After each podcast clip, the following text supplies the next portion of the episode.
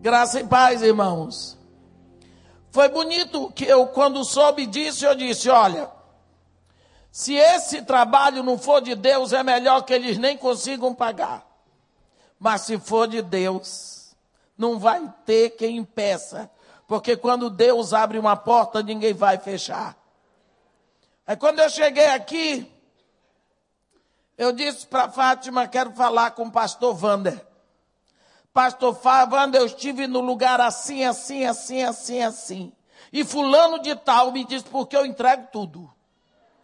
Porque se a pessoa me chamar, eu digo, eu falei. E foi. Então eu digo. Que vocês não vão conseguir pagar. Ele disse assim, irmã, se for de Deus, vai para frente. A mesma coisa que eu tinha dito lá. Se for de Deus, vai para frente. Então a Bíblia diz: por boca de dois testemunhos, todo conhecimento será estabelecido. Meus irmãos, vamos para frente e vamos trabalhar no reino, porque isso daqui um dia vai ficar para o anticristo, sabiam? Porque nós todos vamos embora. e o que ficar, ficou. Mas nós todos vamos embora com Jesus. Amém? Então eu gostaria de convidar os irmãos agora para abrirem a Bíblia no capítulo 9 de Gênesis.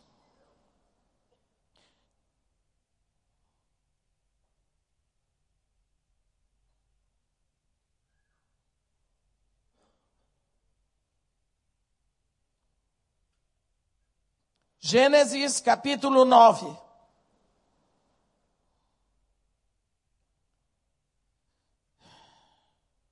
Vamos ler a partir do versículo 20. Sendo Noé lavrador, passou a plantar uma vinha. Bebendo do vinho, embriagou-se e se pôs nu dentro de sua tenda. Cã, pai de Canaã, vendo a nudez do pai, fê-lo saber fora seus dois irmãos.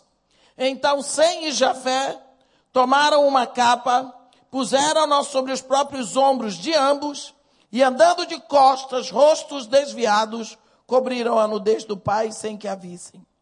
Despertando Noé do seu vinho, soube o que lhe fizera o filho mais novo e disse: Maldito seja Canaã, seja servo dos servos dos seus irmãos. E ajuntou: Bendito seja o Senhor, Deus de Sem, e Canaã lhe seja servo. Engrandeça Deus a Jafé, e habite ele nas tendas de Sem, e Canaã lhe seja servo. Noé, passado o dilúvio, viveu ainda 350 anos.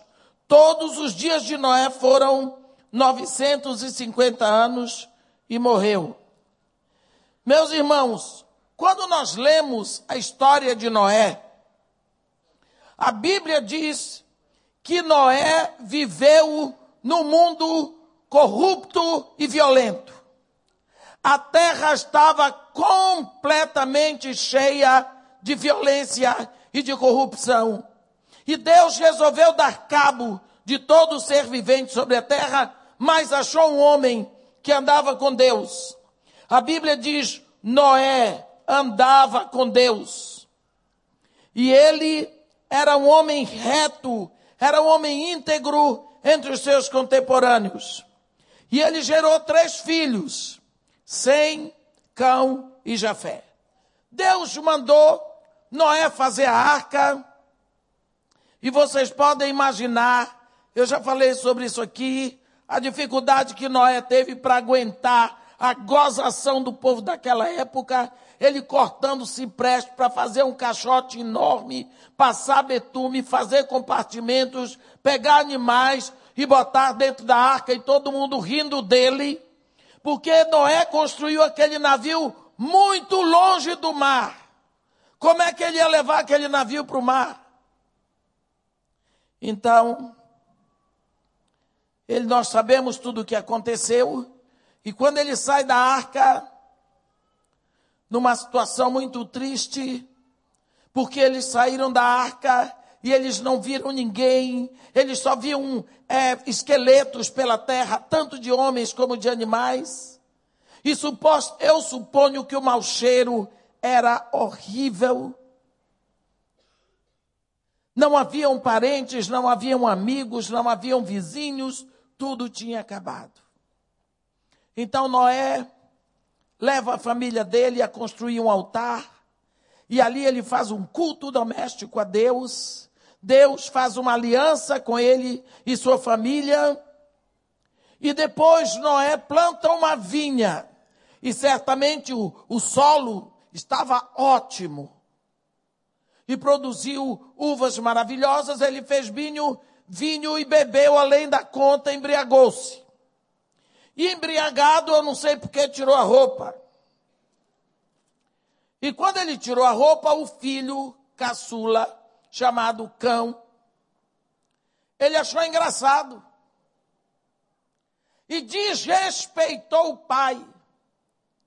Porque é além dele ver a nudez do pai, foi chamar os irmãos para rirem com ele. Sem e Jafé, os dois irmãos mais velhos, pegaram um cobertor, botaram no ombro, vieram de costas enrolaram o velhinho, botaram para dormir. Mas quando Noé, a Bíblia diz no versículo 24, despertado Noé do seu vinho. A Bíblia não diz despertado do seu sono, mas despertado do seu vinho, soube o que lhe fizera o filho mais novo e acrescentou. Olhe bem o que é que ele disse. Quem faltou respeito foi cão. Mas ele disse: Maldito seja Canaã, seja servo dos servos dos seus irmãos. Bendito seja o Senhor Deus de Sem. Canaã seja seu servo. Engrandeça o Senhor a Jafé. Habite ele nas tendas de Sem. E Canaã seja seu servo. E você diz, e cão? Não sobrou nada para cão. Deus abençoou o filho sem, desculpe, Noé abençoou o filho sem duas vezes. Abençoou o filho Jafé uma vez. Amaldiçoou o neto Canaã quatro vezes. Mas por quê? Canaã era filho de cão e deixou cão sem uma palavra. Agora, cão, ele tinha quatro filhos: Cuxi, Misraim, Puti e Canaã. Você dá uma olhadinha no capítulo 10 aí em Gênesis. No versículo 6 diz: Os filhos de Cão eram Cuxi, Misraim, Puti e Canaã. Cuxi é a Etiópia.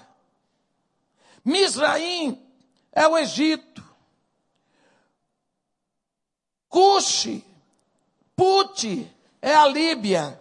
E Canaã, Canaã é a Palestina. Você vai achar que isso é engraçado. Mas eu vou lhe pedir a sua ajuda agora porque às vezes a gente fala coisa que está na Bíblia, o povo diz a mulher está inventando. Mas eu queria que você olhasse aqui no capítulo 10, depois eu não vou mandar para você olhar, portanto não se aborreça comigo. Mas isso aqui tem que ser olhado. Aqui mesmo no capítulo 10, você abre a sua Bíblia e veja no versículo 5, no versículo 15. E vocês vão contar comigo qual foi a tribo amaldiçoada número um? Canaã, não é? Não é? Então, Canaã um. Está escrito. Canaã, diga um. Gerou Sidom, dois. Seu primogênito. E Aete, três. E aos Jebuseus, quatro. E aos Amorreus, cinco. E aos Girgazeus, seis. E aos Eveus, sete. E aos Arqueus, oito. E aos Sineus, nove. e aos arvadeus, dez, e aos zemareus, onze, e aos amateus, doze. E depois se espalharam as famílias dos cananeus. Quantas tribos surgiram amaldiçoadas? Doze. Canaã foi a primeira. Então, por causa da maldição de Noé, a maldição se estende a doze tribos. Surge em Canaã doze tribos amaldiçoadas. Preste atenção que aqui é Canaã. Doze tribos amaldiçoadas. Aqui é Sem, que é uma terra duplamente abençoada, porque Noé disse: Bendito seja o Senhor Deus de Sem. Canaã seja seu servo. Engrandeça Deus a Jafé, habite ele nas tendas de Sem. Canaã seja seu servo. Então, a tribo de Sem, super abençoada. A tribo de Canaã, doze vezes amaldiçoada, depois do dilúvio. Deus olha para a terra e diz: Pronto, começou tudo de novo. Lá veio tudo com dilúvio. Morreu todo mundo, agora já tem maldição de novo. Deus olha para Canaã, doze tribos amaldiçoadas. Olha para Sem, abençoado, duas vezes. Então Deus vai agir como Ele é. E Deus tem o hábito de tirar de dentro da bênção para levar para a maldição. De dentro da luz, Ele leva para as trevas. Então Deus tinha que agir. Aí um dia ele diz para um homem lá de Sem, um semita chamado Abrão: Abrão, Deixa a tua terra, a tua parentela, a casa do teu pai vai por uma terra que eu te mostrarei. Farei de ti uma grande nação, engrandecerei o teu nome, Abençoe, abençoarei os que te abençoarem, amaldiçoarei os que te amaldiçoarem. Em ti e na tua descendência serão benditas todas as famílias da terra. Abraão foi um semita abençoadíssimo. Sai de Sem, a tribo super amaldiçoada, e vai embora. E vai andando. Deus não disse para ele qual era a terra. Deus não disse qual era a terra. Quando Abraão chegou nos carvalhais de Manre, no coração de Canaã, no coração da terra amaldiçoada, Deus disse para ele: Abraão, stop. Para. Esta é a terra que, sob juramento, eu prometi dar a ti e a tua descendência. Anda esta terra no seu comprimento e na sua largura. Olha para o norte, para o sul, para o oriente e para o ocidente, porque tudo o que vês será teu e da tua descendência. Coitado de Abraão. Olhou para o norte, para o sul, para o oriente, para o ocidente, só viu fome. Andou na terra, só viu o cananeu amaldiçoado. O que será que Deus tinha contra Abraão? Para tirar Abraão lá de Sem, de uma terra abençoada, e trazer para dentro da maldição. Quando você chegar lá na glória, pergunte a Deus por que é que ele é assim. Nós Nunca vamos poder compreender a Deus. Deus, ele se move, mas ele não muda. Esse é o jeito que ele tem. Ele leva a luz para brilhar nas trevas. Para onde se viu? Qual a diferença que eu vou fazer se eu chegar aqui e acender uma opção de vela? Agora, se eu acender lá onde está tudo escuro, elas vão fazer diferença. Então, Deus, ele tira da bênção para levar para a maldição. Ele tira da graça para dentro do pecado. Porque onde abundou o pecado, superabunda a graça de Deus. Eu vou dizer uma coisa para vocês. Mês passado eu estive no Haiti.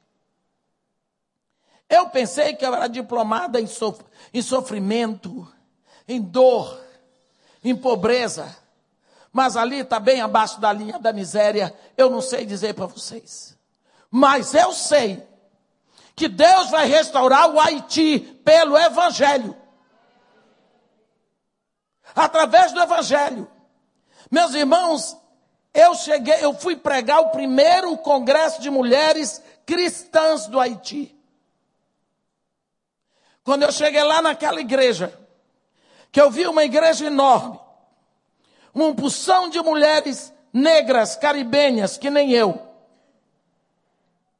sentadas três horas da tarde, calor de 50 graus, todo mundo quietinho, em silêncio para ouvir a palavra. E eu vi aquela igreja, aquelas mulheres com rosto brilhante de alegria, cantando: Tão grande és tu, Senhor meu Deus, quando eu maravilhado contemplo. Eu fiquei impressionada, mas quando elas cantaram, quantas bênçãos, quantas bênçãos, dize-as quantas são, recebidas da divina mão, uma a uma, dize-as de uma vez, hás de ver, por certo, o quanto Deus já fez. Aquelas mulheres não têm casa, não têm máquina de lavar, não têm geladeira, não tem nada. Muitas perderam todos os filhos e não tem marido, não tem nada. E quando eu vi aquelas mulheres cantando, se vires o rico com seu ouro e bem, lembra que tesouros prometidos tens. Nunca os bens da terra poderão comprar a mansão celeste em que vais habitar. Eu vou dizer uma coisa para vocês. Tem duas coisas que eu oro antes de eu subir para pregar. Para não haver manifestação de demônio. E para eu não chorar. Lá não me controlei. Chorava. Que soluçava que foi difícil começar a pregar. De ver eu fui ao Haiti achando que eu ia levar alguma coisa. Eu fui buscar, voltei de lá pegando fogo. Eu estou de um jeito que não tem quem me pare. De vontade de pregar essa palavra. Fui pregar na missão de paz da ONU. Cheguei lá, chamei o povo para fazer uma grande marcha de Jesus, para Jesus nas ruas do Haiti. Já está acertado para setembro. Eu tô que eu tô, eu voltei por causa da casa de Marimata. Senão eu tinha ficado por lá mesmo. Porque eu sei que Deus vai fazer uma obra ali gigantesca. Nas ruas do Haiti você não vê cachorro, você só vê bode para sacrifício de macumba. Quando eu entrei no Morro Dona Marta também, era a maior concentração de centro de macumba da Zona Sul. Acabou. Acabou. Você é luz, você tem que ir nas trevas. Não adianta você querer ser luz dentro da luz. Não é esse o método de Deus. Ele tira da luz, ele tira de dentro da bênção e leva para dentro da maldição. Abraão estava dentro da terra abençoada. Ele tirou Abraão de lá e disse: Deixa e vem para uma terra que eu te mostrarei. ainda disse Abraão: Essa terra, com doze tribos amaldiçoadas, é o que eu tenho para ti e para a tua descendência. Você não é descendente de Abraão? A Bíblia diz que os verdadeiros filhos de Abraão são os da fé. Portanto, Fique sabendo que a herança que você tem aqui não é grande coisa. É uma terra amaldiçoada para você brilhar como pessoa abençoada. Essa é a terra. Está aqui, Canaã. Deus, olha para Deus, vai levantar no Egito doze tribos abençoadas para vir entrar na terra amaldiçoada e tomar posse. Não tem doze tribos amaldiçoadas em Canaã? Deus chama de Jacó doze filhos, doze tribos, para entrar na terra de Canaã e possuir, porque Deus disse: Abraão, esta é a terra que sob juramento eu dou a ti e a tua descendência para sempre. E eles entraram lá. E com os exércitos de Deus na frente, eles tomaram a terra dos cananeus. Tudo isso porque houve maldição. Tudo isso porque houve um homem que abriu a boca para amaldiçoar Noé. Agora, esse é um princípio de batalha espiritual, meu irmão. Às vezes nós pensamos que batalha espiritual é só expulsar demônio. Se fosse, era fácil. Porque você expulsa no nome de Jesus. Vai ter que sair. Porque o nome de Jesus, todo joelho se dobra nos céus, na terra embaixo da terra. Existe demônio? Existe. Jesus Cristo expulsou muito demônio. Mas qual é o seu problema com eles? Qual é?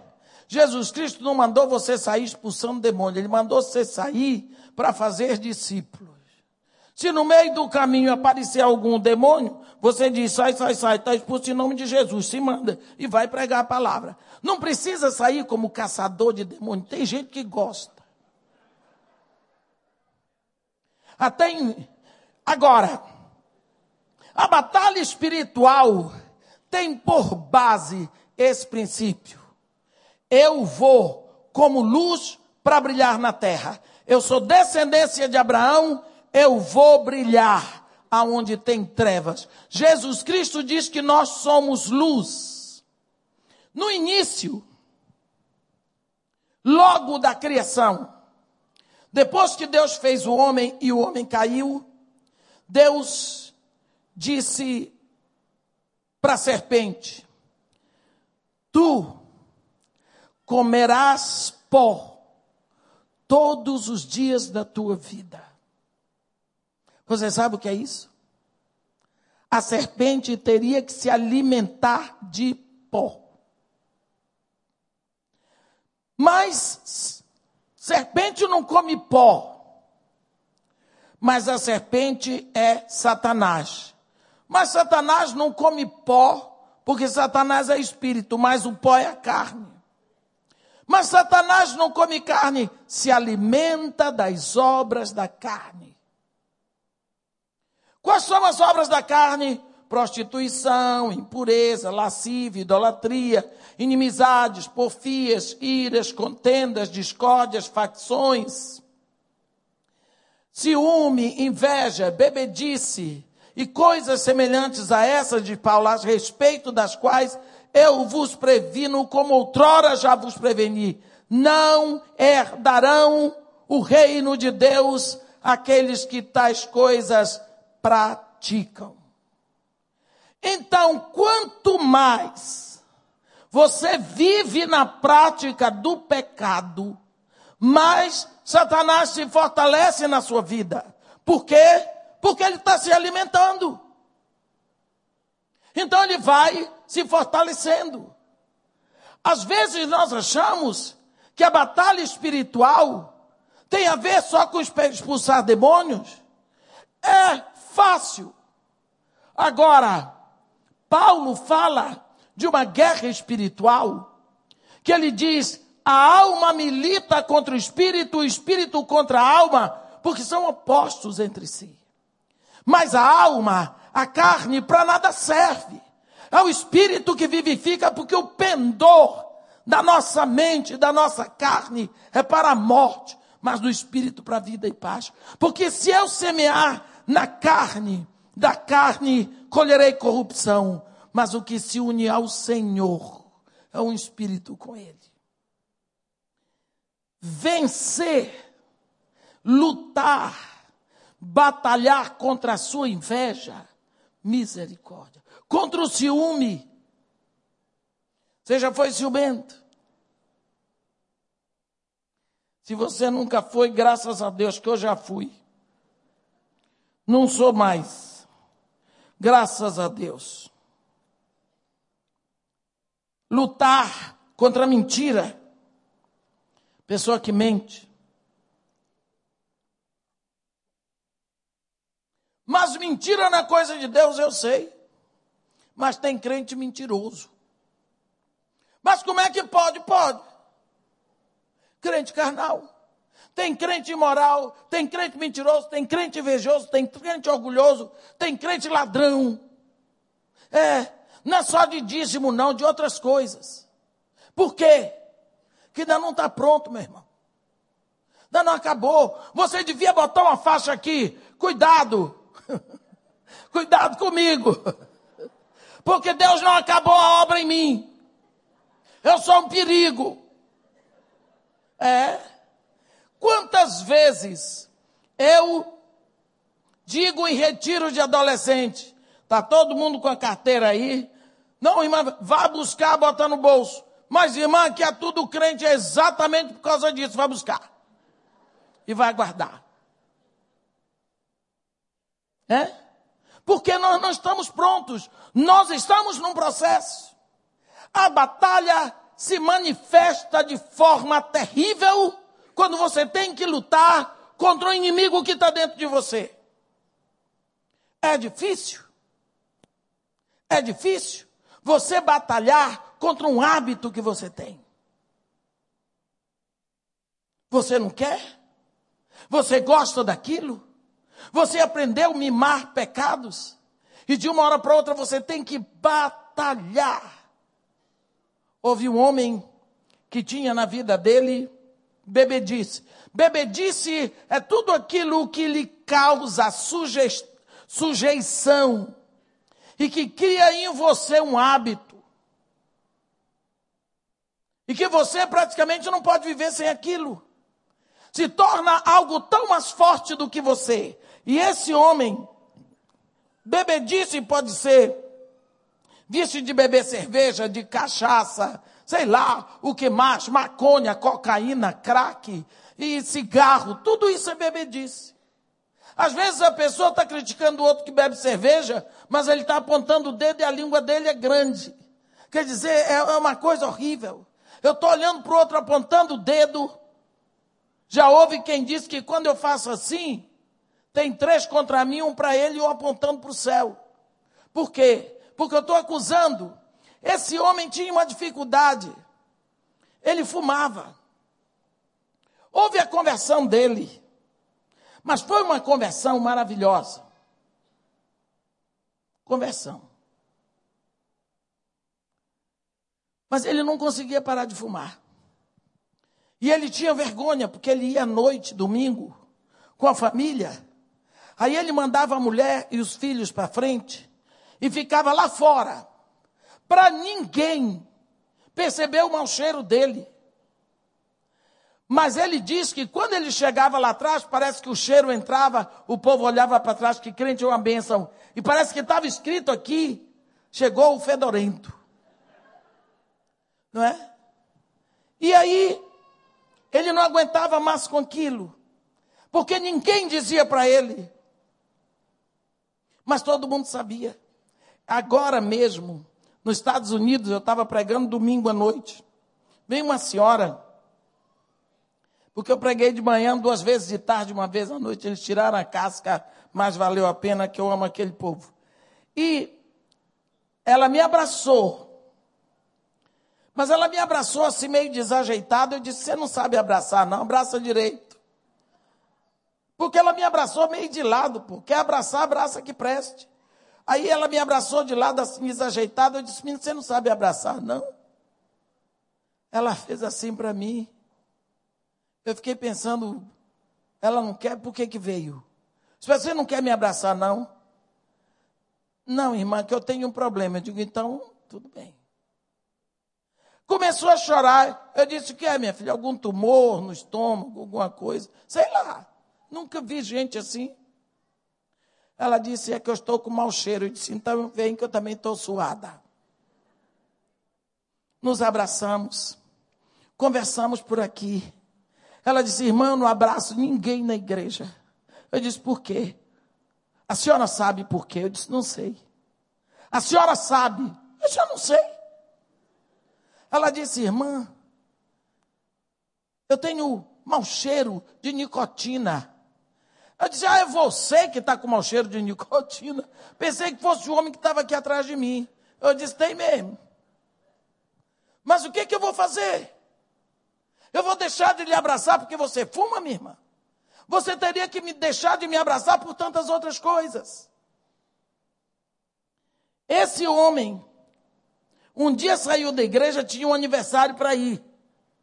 E quando ele levou a família no trabalho, disse para a mulher dele: passa em casa e me deixa que eu quero orar. Eu não vou para o aniversário com vocês. Por quê? Porque eu quero orar. A mulher levou ele em casa e foi com os filhos para o aniversário. Ele foi para casa. Chegou lá, tirou o, o paletó, tirou a gravata, sentou na beira da cama e disse: Senhor Jesus, eu não aguento mais comigo. Eu sou fedorento em todo lugar que eu entro. Eu tenho vergonha, eu envergonho eh, o seu nome porque eu sou um crente, eu envergonho minha família. E eu gosto de fumar. Senhor Jesus, o que que eu faço? Tire de mim isso. Eu quero que o Senhor tire de mim esse hábito de fumar. Aí ele diz que ouviu uma voz lá do coração dizendo: ore direito. Mais do que eu estou orando. Aí ele pediu: Espírito Santo, revela no meu coração para mim que eu quero orar. Aí houve um mover. Ele caiu de joelho e fez a seguinte oração: Senhor Jesus, eu gosto muito de fumar. Fumar é gostoso demais. O senhor não sabe porque o senhor nunca fumou. Cada baforada aqui eu tiro. É um negócio espetacular. Eu gosto muito, mas o senhor não gosta. E eu não quero viver para fazer a minha vontade, quero fazer a sua. Mas o Senhor disse: sem mim nada podereis fazer.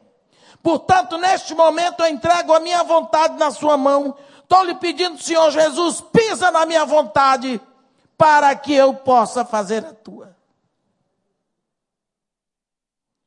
E pronto. Fez a oração dele e ficou.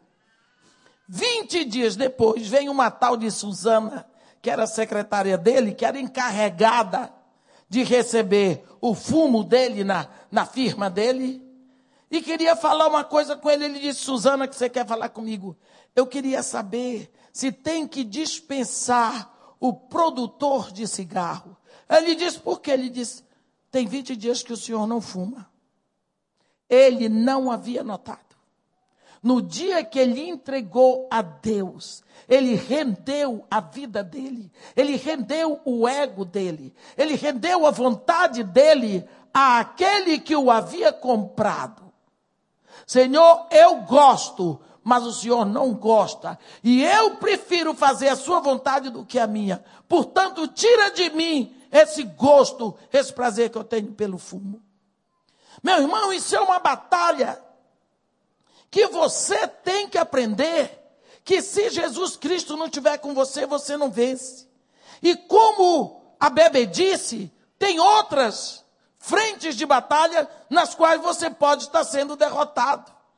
Seja na área da imoralidade sexual, da feitiçaria, da idolatria, da falsa religião, você pode estar sendo derrotado e, se você, e você foi comprado por Jesus.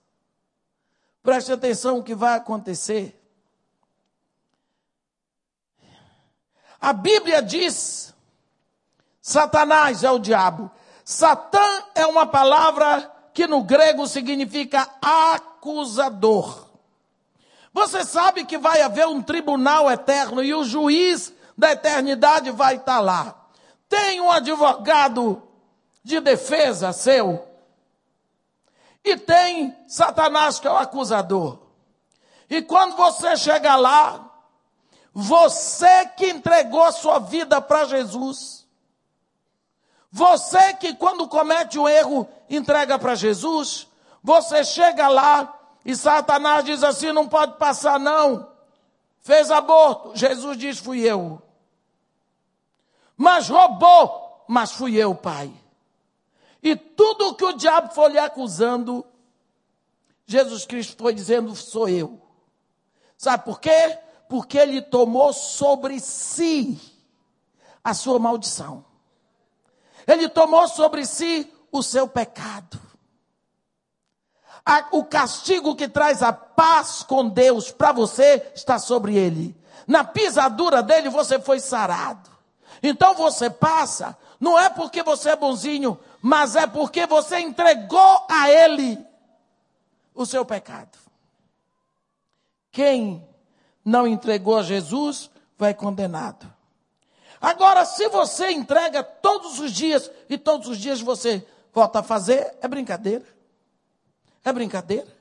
Então você vai lutar porque você não quer mais fazer aquilo. Mas Jesus Cristo disse: sem mim nada podereis fazer. Fora isso, todo tipo de carnalidade, ela fortalece Satanás na sua vida. Pode haver possessão. Existem três níveis de batalha nossa contra Satanás. Existe a obsessão demoníaca. É quando a pessoa atribui tudo a demônio. Furou o pneu, foi Satanás. O filho não passou na faculdade, foi o diabo. O marido aprontou alguma, foi o diabo. Botaram uma pomba gira na frente dele, misericórdia. O homem é adúltero. Acabou. Precisa botar culpa no diabo, é ele. Imoralidade é obra da carne. Quando você atribui tudo a demônios, isso é uma atitude que agrada muito a Satanás, que ele se sente o máximo. Então, fora a obsessão demoníaca, existe também a opressão demoníaca e a possessão demoníaca. A opressão demoníaca pode acontecer na vida de um crente, sim. Tanto a obsessão como a opressão. A pessoa aceitou Jesus como Senhor, entregou seu coração, mas leva uma vida horrível. Só assiste filme pornográfico. Enche a sua casa de filmes que não tem nada a ver com cristianismo. Bebe, fuma, pratica tudo do mundo. A mente dele vai ficando tão completamente cheia das coisas do mundo que chega uma hora que começa a se mover, porque lá dentro dele tem a presença do Espírito Santo. A coisa começa a entrar em guerra. Ele começa a entrar numa guerra, numa batalha interior. Porque o Espírito Santo diz: não faça, e ele diz: quero fazer, mas você não deve, mas eu quero. E aí ele fica numa guerra constante, não tem paz com Deus. Essa pessoa pode entrar numa opressão. Você sabe o que é opressão? você pensa um balão, quando você vai enchendo, enchendo de ar que ele está pronto para explodir. Para você tirar o ar dele, tem que ser devagar, porque se você solta o bicho, ele fica doidinho no ar. Eu prefiro expulsar demônio de dez ímpios, não quero trabalhar com um crente oprimido, porque crente oprimido, você não pode expulsar demônio, porque não tem demônio lá dentro. Estou falando de crente crente mesmo. Um dia, mais ou menos umas duas horas da manhã, toco o telefone, corri, porque para quem tem família fora, duas horas da manhã o telefone toca, é, alguém morreu. Né? Alô? É irmã de Meia? Eu disse, é. Irmã, desculpe eu ligar essa hora, mas é que nós estamos desde três horas da manhã expulsando o demônio aqui no Grajaú. E a gente está lidando com o menino desde três horas da tarde. E o demônio não vai embora. E eu sarcasticamente disse: Você já tentou expulsar pelo nome de Jesus? A gente está fazendo isso desde três horas. Me deu pena do rapaz. Mas aí eu tinha o seu telefone que está escrito aqui num CD da senhora.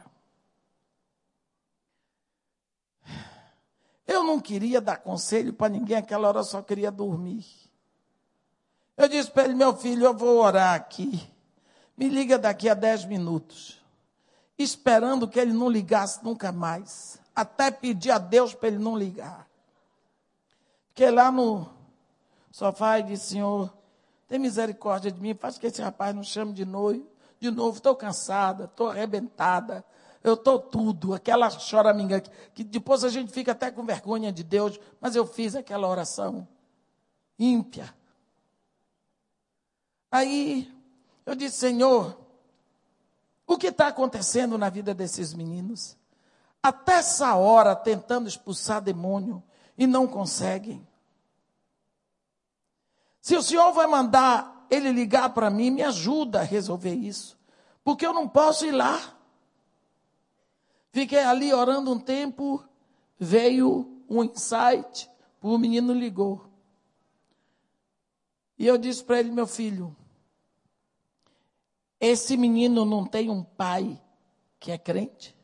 Tem, como a senhora sabe. Eu disse, deixa para lá. O menino foi consagrado no ventre. O menino cresceu na igreja. Ele entregou o coração a Jesus. Ele é um safado. Mas ele é crente. Ele não tem demônio para ser expulso, ele tem. É uma pulsão de safadeza lá no quarto dele. Não adianta você ficar expulsando demônio, porque não vai sair. Ele está oprimido. E opressão demora muito para ser curada, porque tem leva um tempo, do tempo que levou para oprimir, vai ter que levar um tempo para desoprimir. Você entendeu? Agora, a possessão é para quem nunca entregou o coração a Jesus. Não adianta dizer para mim, porque eu conheço um pastor que ficou possesso, ele podia ser pastor. Eu estou falando de filho de Deus. Para ter um título de pastor, de apóstolo, de, de, de profeta, qualquer um pode ter, gente. Hoje não precisa nem fazer seminário, não precisa nem frequentar a igreja. Eu sou pastor. Tanta gente me chama de pastora. Eu já cansei de dizer, não sou pastora. O povo insiste, pastora. Dizem, me dão um título assim de graça. Pode-se dizer pastor, pode-se dizer presbítero, mas se está possesso, nunca entregou de verdade o coração a Jesus Cristo. Porque Jesus Cristo diz: as minhas ovelhas, eu não entrego da minha mão, ninguém arrebata. Jesus Cristo diz: aqueles que o Pai me dá, esses virão a mim. Se no momento você entregou seu coração a Jesus Cristo, Ele marca você com o selo dele. Ele diz: o que é de César tem o selo de César, tem o carimbo de César. O que é de Deus tem o carimbo de Deus, o Espírito Santo. Deus não vai dividir o seu trono com o diabo. Então, se ele está entronizado no seu coração, ele está. Não pode se você entregou seu coração a Jesus, você nunca vai ser possesso. Agora existe um tipo de possessão que se chama possessão voluntária. E existe a possessão involuntária. Vocês lembram de um momento em que Jesus Cristo estava no Monte da Transfiguração e aconteceu tudo aquilo ali, e quando eles voltam do Monte da Transfiguração, lá embaixo havia um problema. Pedro queria ficar lá, né? Mas lá embaixo havia um problema. Haviam três discípulos com Jesus lá em cima, mas haviam nove lá embaixo lutando. Está escrito, se você quiser seguir, em Mateus 17. Mateus 17. Versículo 14 está escrito: E quando chegaram para junto da multidão, aproximou-se dele um homem que se ajoelhou e disse: Senhor, compadece-te de meu filho, porque é lunático e sofre muito, pois muitas vezes cai no fogo e outras muitas na água. Apresentei-o a teus discípulos, mas eles não puderam curá-lo. Jesus exclamou: Ó oh, geração incrédula e perversa, até quando estarei convosco? Até quando vos sofrerei? Trazei, trazei-me aqui o menino. E Jesus repreendeu o menino, e este saiu do menino, e desde aquela hora ficou o menino curado. E Jesus perguntou. Então os discípulos, aproximando-se de Jesus, perguntaram em particular: por que motivo não podemos nós expulsá-los? E Jesus lhe respondeu: por causa da pequenez da vossa fé. Agora, quando você lê, você vê que há um momento em que Jesus Cristo pergunta para o pai do menino: desde quando lhe acontece isso? E ele diz: desde pequeno. Desde pequeno. Então, se o demônio possuía o menino desde quando ele era pequeno, é porque o menino tinha uma possessão involuntária. Possessão voluntária é quando você vai lá, você faz pacto com o diabo, você dá lá o bode, o boi, a vaca, o que você quiser. Você faz pacto com o diabo para enriquecer, ou para destruir o casamento de alguém e tudo mais. Aí você foi porque quis, você andou até lá, foi dependeu da sua vontade. Isso é. Então, se o... você não tem Jesus no seu coração, porque se tivesse não estava fazendo isso. Se você ficar possesso, foi uma coisa que você se abriu para fazer. Mas é possível que uma criança fique possessa involuntariamente? É.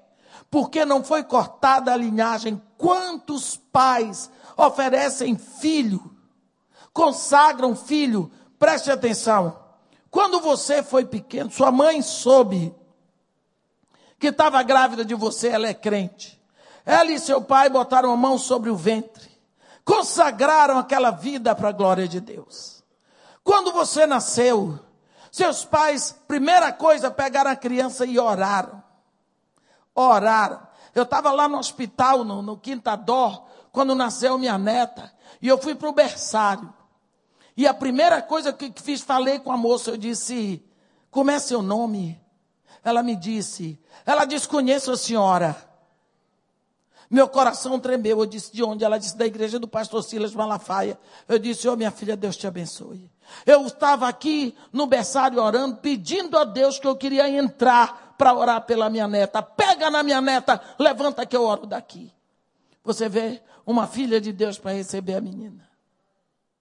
Por quê? Porque a gente consagra na hora. Na hora nós oferecemos a Deus.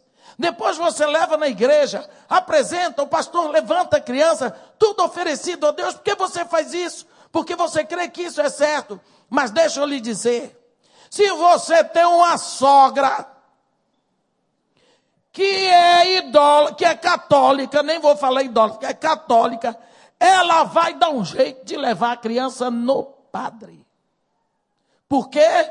Porque ela ama aquela criança e ela acha que é isso que é certo fazer. Ela não está fazendo isso para prejudicar o neto. Ela está fazendo isso porque é isso que ela crê que é certo.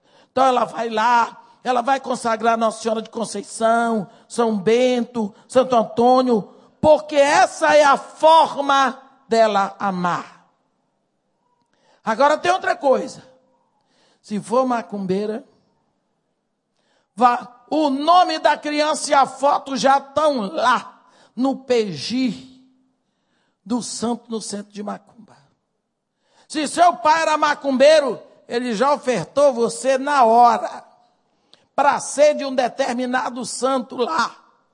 Por quê? Porque ele ama e ele acredita que aquele santo é seu protetor. Ele acredita que aquele santo é o seu protetor, vai proteger você todos os dias da sua vida. Ele não sabe que é um destruidor, ele não sabe que é demônio, porque se soubesse, ele não faria.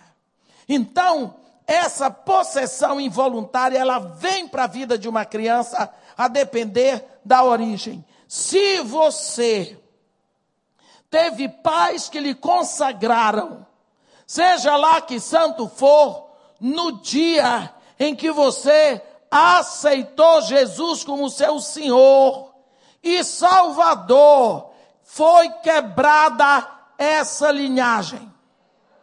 Foi quebrada porque você tem dono, você reconhece que Jesus Cristo é seu dono, não é o, o Santo Antônio. Então, por isso que é necessário que você confesse Jesus, que você abra a boca para dizer. Tem tanta gente que diz: Eu não preciso abrir a minha boca. Deus sabe. Então, por que, que Deus lhe deu boca? Ele disse: No teu coração sentires e os teus lábios confessarem. Jesus, como teu Senhor, será salvo. Tá bom? Você ama Aí a sua noiva, tudo bem. Ela diz: Vamos casar. Você diz: Para quê? Todo mundo sabe que eu te amo. Mas por que, que a gente vai lá na frente casar? Porque não precisa. Como é que ela vai ficar?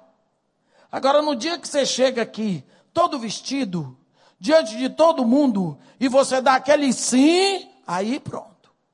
Ela sabe, realmente ele me ama, porque ele fez isso, falou na frente de todo mundo. Acabou. Então a mesma coisa você tem que fazer com Deus. Quando tem um momento, eu não sei como é que está meu horário, já vou terminar.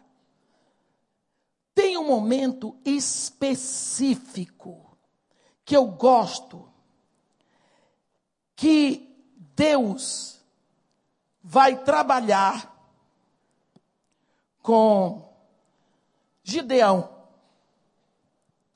Os midianitas estavam arruinando de novo com Israel. Estava lá Gideão trabalhando, trabalhando, trabalhando, trabalhando. E Deus chega para lá e diz para ele: O Senhor é contigo, homem valente.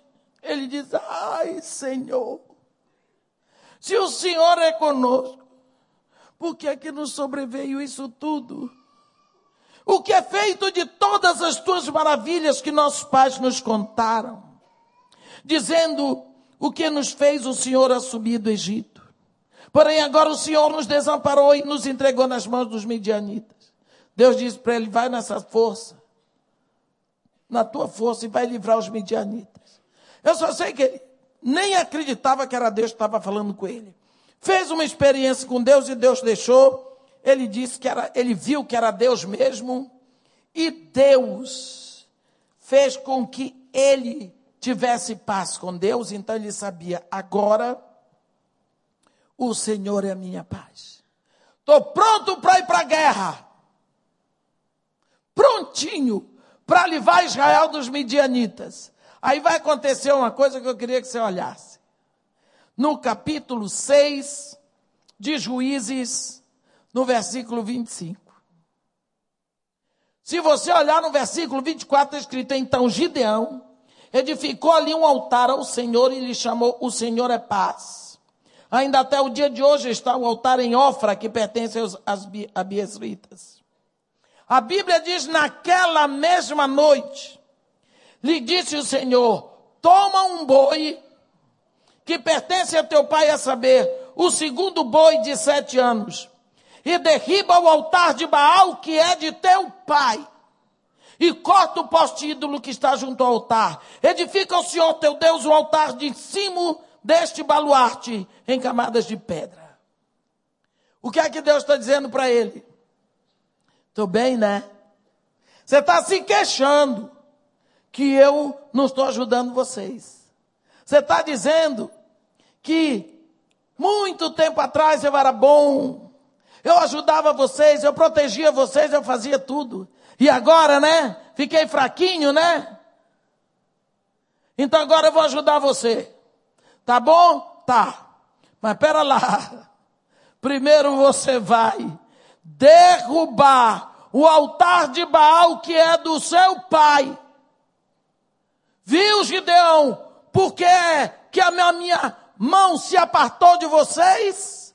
O seu pai tem um altar de adoração ao diabo, você vai destruir. Antes de você ir para a guerra, senão você não vai ter paz, você não vai ter vitória. E você vai levantar em camadas de pedra um altar ao Senhor. Está vendo? Nós precisamos saber que Deus está interessado em todos nós. Em todos nós. Uma vez eu cheguei na casa de uma senhora que não quis que eu fosse pro hotel. Ou oh, coisa triste é você ficar na casa dos outros, mas tudo bem. E o pastor foi me buscar e disse: Não, essa irmã fez questão. Eu disse: Mas, pastor, casa dos outros é casa dos outros, não é a minha casa. Mas lá a senhora tem uma suíte com tudo. Eu disse: Na minha casa também tenho. Não, mas porque eu peguei. Eu não discuto com o pastor. Fui.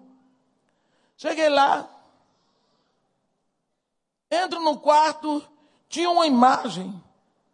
Quase do meu tamanho de uma santa preta, Cidinha preta. O olho dela era azul. Preto do olho azul já é esquisito. Não é? É esquisito. Não, não tá certo. Não foi assim que Deus fez. A gente tem que, que saber das coisas. Só que o olho dela acendia. Tinham duas lâmpadas nos olhinhos lá. Quando eu olhei aquilo, eu disse: não, não ninguém merece. De frente para a cama, eu disse: eu vou virar. Pensei, pensei disse: vou jogar a toalha em cima, porque aquele olho faz cano para cima de mim. Vou dizer para vocês, não foi uma coisa boa. Fiquei com medo.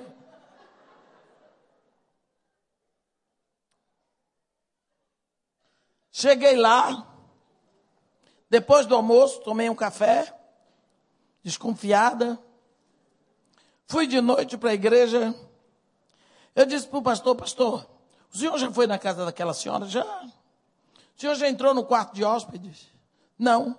Eu disse, pastor, essa mulher, ela tem lá um, uma estátua com o olho ligado na luz, o olho é azul e a santa é preta. Ah, deve ser da mãe dela.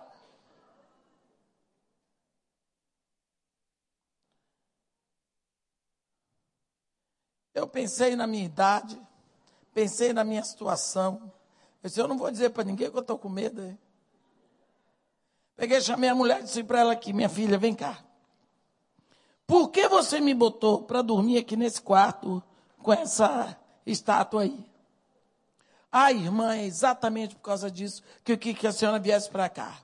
Eu disse, por quê? Porque esta santa era da minha bisavó, que passou para minha avó. E agora, mamãe é crente e não tem coragem de jogar fora esta santa, botou aqui no quarto de hóspede. E eu queria que a senhora, estando aqui, a senhora fizesse uma oração para ver se acontece alguma coisa. Eu disse, minha filha, eu não preciso pedir a Deus. A gente leva essa imagem lá para fora e está com o pau. Mas é você que tem que fazer, não sou eu. Eu não posso invadir a sua casa, quebrar suas coisas.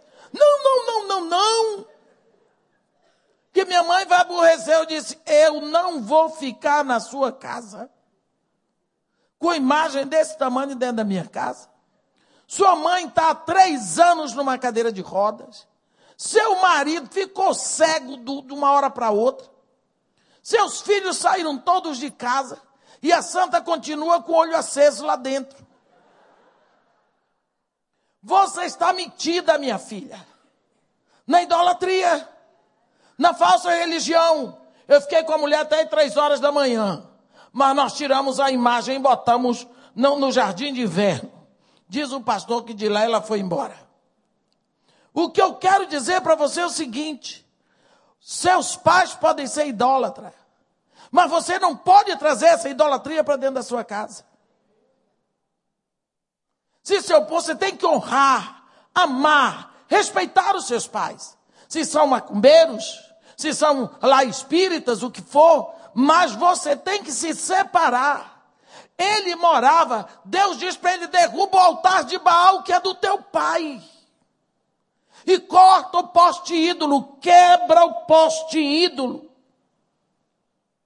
que está junto ao altar. Edifica ao Senhor teu Deus um altar no cimo deste baluarte.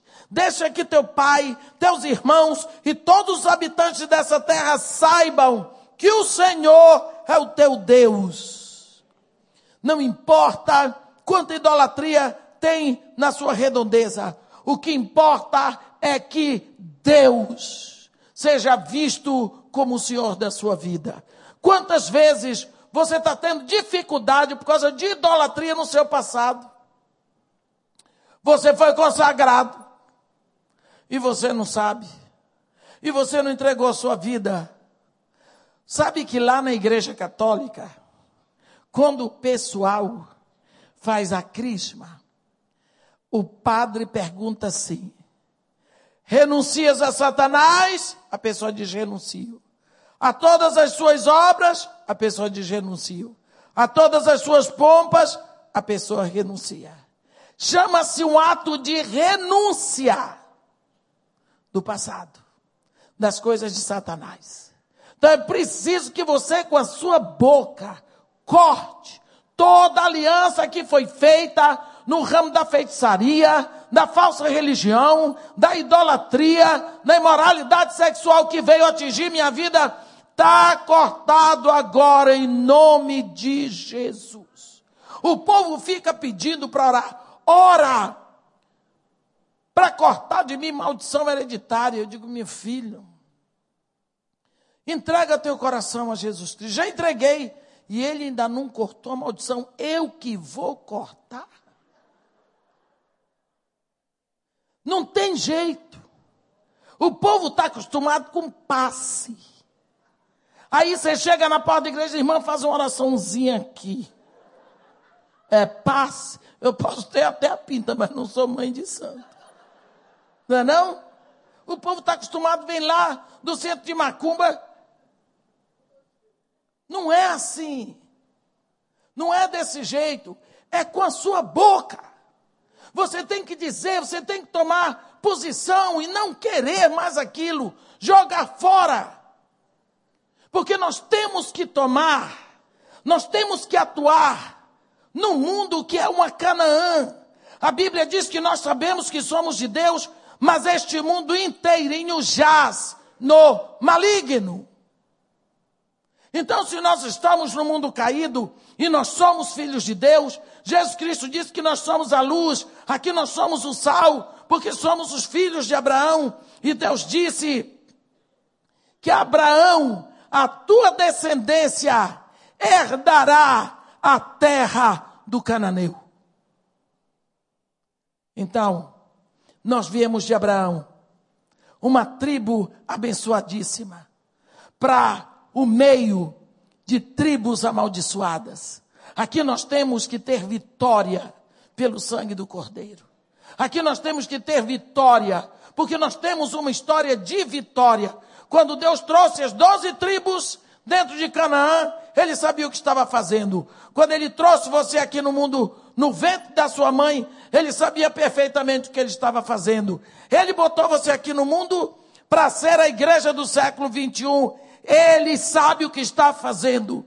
Portanto, é preciso que você reconheça a sua estatura em Cristo. E que você saiba que a sua vida não é para ser comida de serpente. E você está aqui para brilhar onde tem trevas. Você está aqui para render a graça de Deus onde tem o pecado.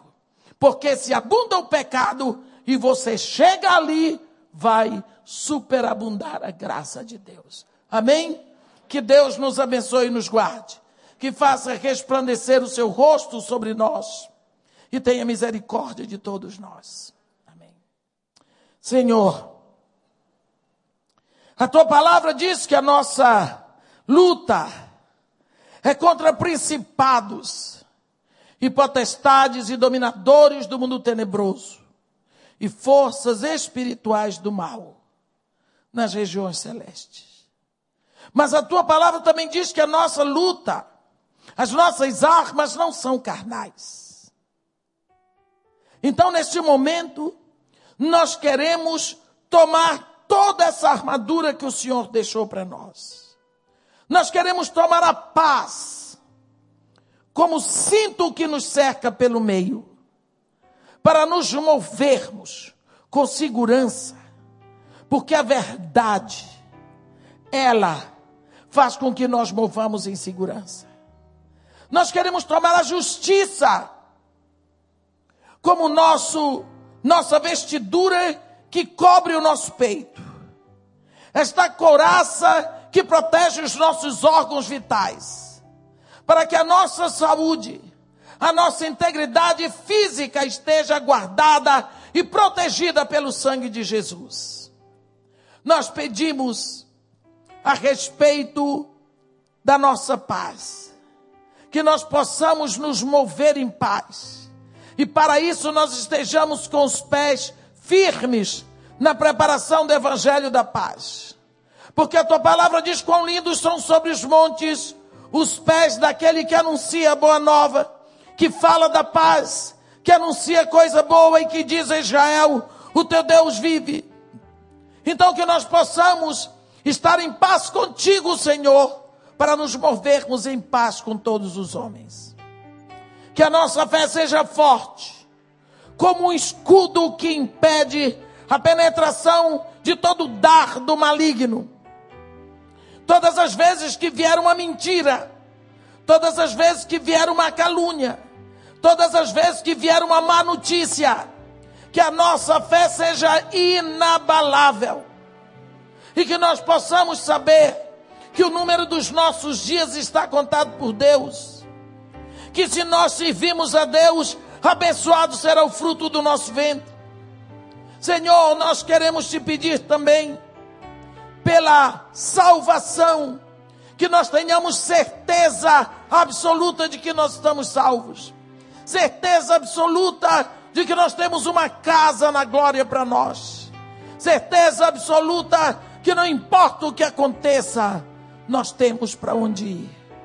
Por isso nós te pedimos que a salvação cubra a nossa mente como um capacete e que esteja protegendo toda a área das nossas emoções, a área da nossa inteligência, a área ativa da nossa mente. E nós pedimos que a palavra que sair da nossa boca seja a palavra de Deus, seja como uma espada que faz separação entre o que é de Deus e o que é do mundo. E que o Senhor levante na nossa vida o nome de Jesus de mais alto. E que o nome de Jesus seja o nosso passaporte. E que nós possamos nos mover na terra, sabendo que Jesus Cristo vai à nossa frente como um poderoso guerreiro. Ó oh, Pai querido, nós te pedimos que tu vais à nossa frente endireitando os caminhos tortuosos, que quebre as portas de bronze arrebente as trancas de ferro para nos dar os tesouros que estão escondidos nas dificuldades e nas dores que sempre temos que passar. E nós te agradecemos, ó Pai, em nome de Jesus. Amém.